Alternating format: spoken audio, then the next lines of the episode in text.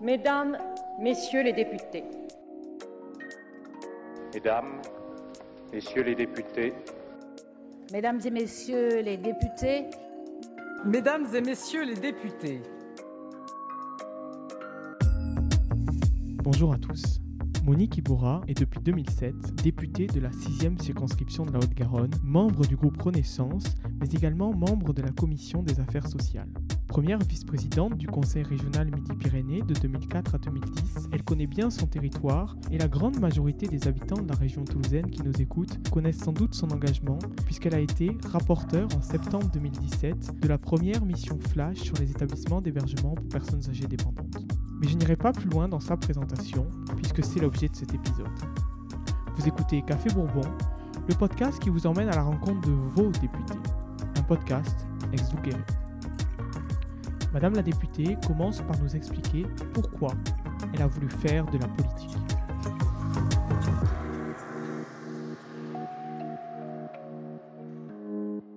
Et si j'ai voulu m'engager euh, en politique, c'est parce que j'avais des convictions et que ces convictions, j'avais essayé de les mettre en, œuvre euh, au sein d'associations, ce que j'avais réussi à faire, mais également sur le plan professionnel, puisque euh, à un moment donné, je défendais ma profession et, je l'ai faite euh, avancer en particulier, mais j'avais envie d'aller plus loin. Et donc j'ai décidé, je devais avoir à peu près, je sais pas, entre 35 et 40 ans, de faire de la politique, mais je ne pensais pas a priori, au début, à être député, d'être député. J'ai commencé à être élu euh, municipal d'une petite commune, la commune où nous habitions, qui avait moins de 2000 euh, habitants, qui était donc quelque chose qui était plus de la gestion que de la politique, que des choix politiques, mais en tout cas qui m'a été euh, très utile pour la suite.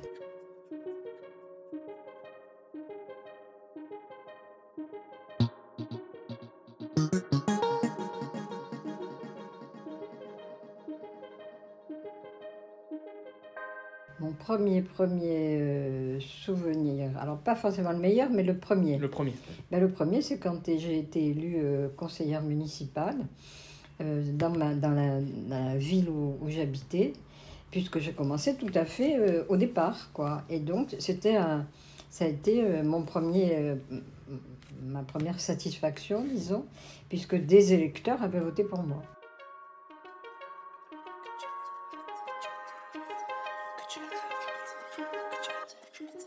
Alors, euh, je suis arrivée en France, enfin, pas en France, à Toulouse en tout cas, euh, puisque j'étais jusqu'alors euh, en Algérie. Je suis née en Algérie. Je suis arrivée, je suis rentrée en seconde. J'avais donc l'âge de rentrer en seconde. J'ai passé mon bac philo et j'avais des grands-parents qui étaient ma, grand-mère euh, paternelle était sage-femme et mon, grand-père paternel euh, était euh, kinésithérapeute. Et donc dans un environnement médical. Et donc j'ai décidé, et, vraiment très très tôt, j'ai voulu être sage-femme. Et donc, j'ai fait mes études de sage-femme à, à, Toulouse, où les deux années, j'ai été major. Là aussi, ça me, ça me faisait plaisir.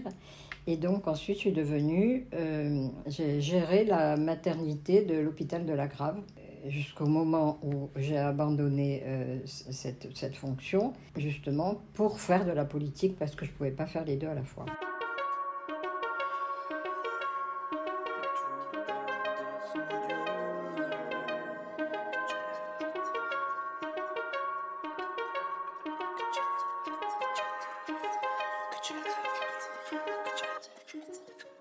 J'avais euh, des amis, peu.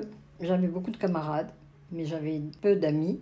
Et euh, je ne sais pas trop comment ils me qualifiaient. Euh, peut-être à eux de demander, mais j'avais des rapports, des rapports amicaux et je pense un peu comme, comme tout le monde, je pense.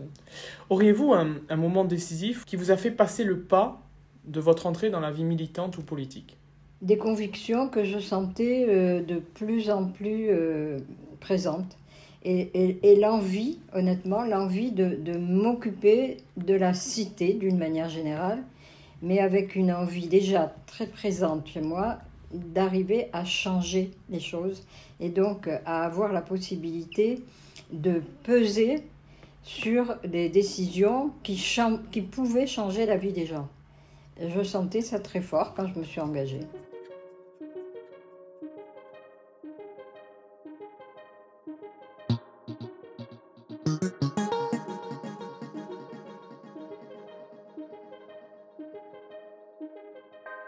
Quand je suis rentrée pour la première fois comme députée, évidemment, c'est une émotion, euh, une satisfaction, et en même temps se disant, euh, bon, euh, est-ce que je vais pouvoir, est-ce que je vais être capable de...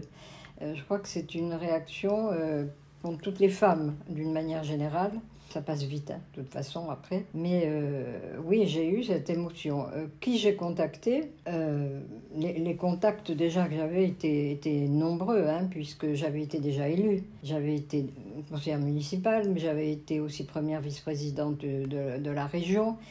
donc, si vous voulez, j'avais des contacts nombreux. Je n'ai pas eu un contact particulier à ce moment-là ma motivation, ça a été de, après avoir été élu local, et je crois que c'était tout à fait important de l'être avant de devenir député, je pense que c'est important. Et j'avais été donc première vice-présidente de la région, et c'est vrai que la région prépare un peu à la fonction de député, dans le sens où, au niveau de la région, on fait quand même un peu plus de politique, on fait beaucoup de gestion, mais un peu plus de politique, et surtout, on a une appréhension de la connaissance des dossiers qui sont importants passer donc de ces mandats locaux au mandat, un mandat national, un mandat de député, ça me paraissait tout à fait euh, dans la continuité, tout à fait normal.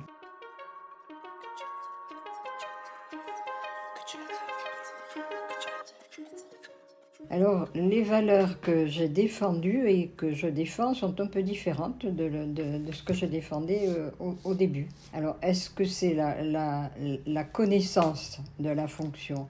Est-ce que c'est la, la connaissance des personnes? Est-ce que c'est le changement de la société qu'on doit accompagner? Accompagne. En tout cas, mes convictions, elles étaient, euh, si vous voulez, euh, très affirmées euh, et organisées dans un parti qui était le Parti socialiste de l'époque, puisque j'avais choisi ce parti-là. Et peu à peu, j'ai senti la nécessité d'aller plus vers de l'intérêt général.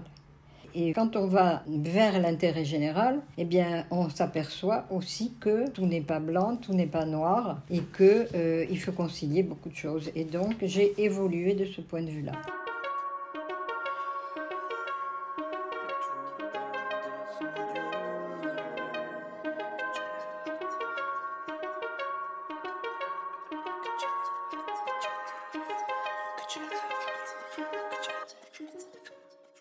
Ma meilleure expérience, elle est un peu, elle est un peu égoïste, hein.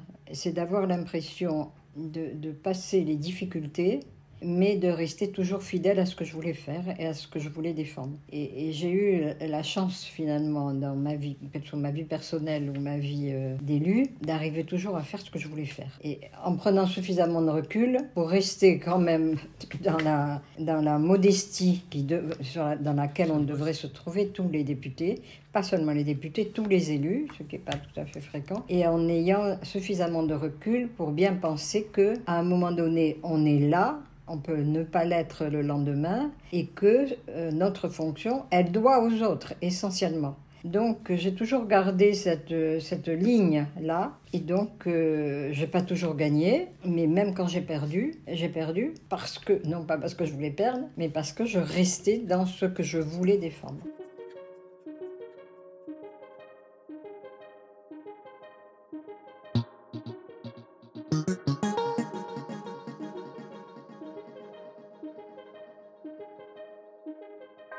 Quelle a été euh, votre plus grosse surprise à votre arrivée au Palais Bourbon? Je n'ai pas été très surprise. J'étais un peu surprise quand j'ai vu que c'était vraiment un lieu de pouvoir très important, beaucoup plus que des lieux de pouvoir qu'on connaissait avant dans, des mandats locaux, que c'était dur de ce point de vue-là, c'était vraiment un lieu de pouvoir, et que euh, finalement, par exemple, quand on arrivait, on n'était pas du tout aidé pour savoir comment ça allait se passer, les rouages, etc. On ne savait rien, personne ne nous apprenait rien quand on arrivait. Donc, euh, si vous voulez, ça m'a pas surpris, mais euh, ça, ça, a été pour moi euh, quelque chose qui s'est imposé à moi et il a fallu faire avec. On, on est, on est placés les uns à côté des autres et donc à partir du moment où on, se retrouve très vite, très vite, il y a un cercle qui se fait des amitiés qui, même si on ne se connaissait pas avant, des amitiés. Et donc, c'est sympathique, oui.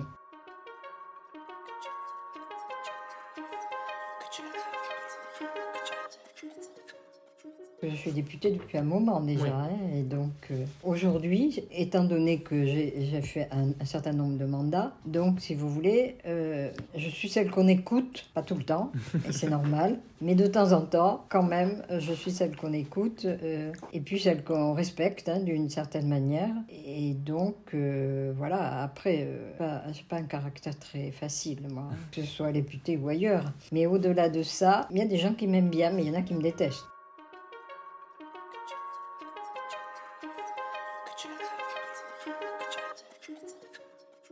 Les projets à venir, d'abord notre groupe aujourd'hui, ne ressemble pas aux, autres expériences qu'on aurait pu avoir. Est-ce que c'est mieux, est-ce que c'est plus mal?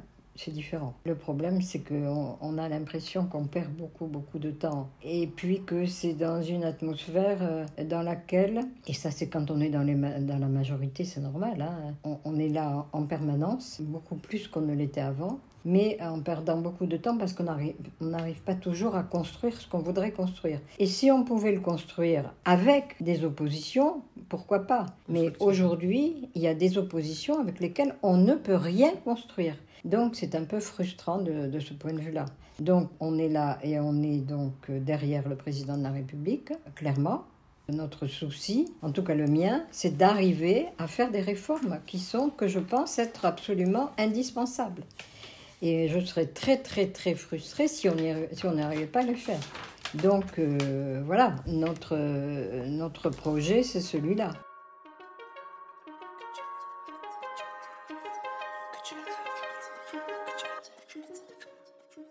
Quel message souhaiteriez-vous adresser aux jeunes de demain qui aimeraient s'engager en politique? Alors d'abord, je leur dirais que je les encouragerai. Je les encouragerai tout en disant que c'est quelque chose qui est très difficile, que c'est quelque chose qui nécessite euh, beaucoup de soi-même. Et, je comprends, moi je comprends parfaitement bien, quand, parfaitement quand on a 20 ans, eh bien, on a son avenir professionnel à, faire, à construire, euh, et qu'on a d'autres préoccupations. Et heureusement, chaque âge aussi a ses, à la fois ses difficultés et ses réussites. Mais par contre, je crois que s'engager, et ça, à, mon avis, on le sent, on, le sent quand même très tôt. C'est-à-dire euh, s'engager, l'engagement, euh, c'est quelque chose qui est rare aujourd'hui dans tous les sens du terme, parce que on passe d'une chose à l'autre, parce que euh, l'engagement, ça nécessite aussi un effort constant pour les autres. Donc il y a des aptitudes, certains ont des aptitudes, d'autres n'en ont pas, mais en tout cas tous ceux qui les ont, ben, il faut qu'ils foncent, il faut vraiment qu'ils fassent de la politique.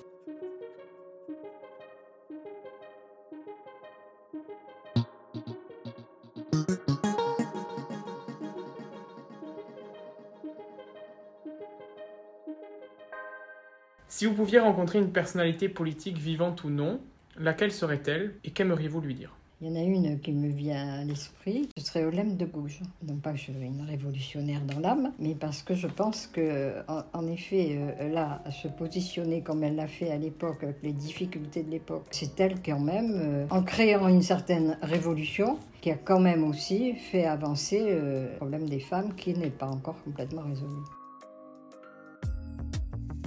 C'est la fin de cet épisode. Merci à Monique Ibora d'avoir accepté l'invitation du podcast Café Bourbon. Cet épisode a été préparé avec l'aide de Martin Lhomme et de Roméo Chauvel. Si cet épisode vous a plu, vous pouvez nous laisser votre avis sur Apple Podcast ou Spotify. En attendant, vous retrouverez l'ensemble des autres épisodes sur le exdukeremedia.com et sur toutes les plateformes en ligne. Je vous dis à la semaine prochaine.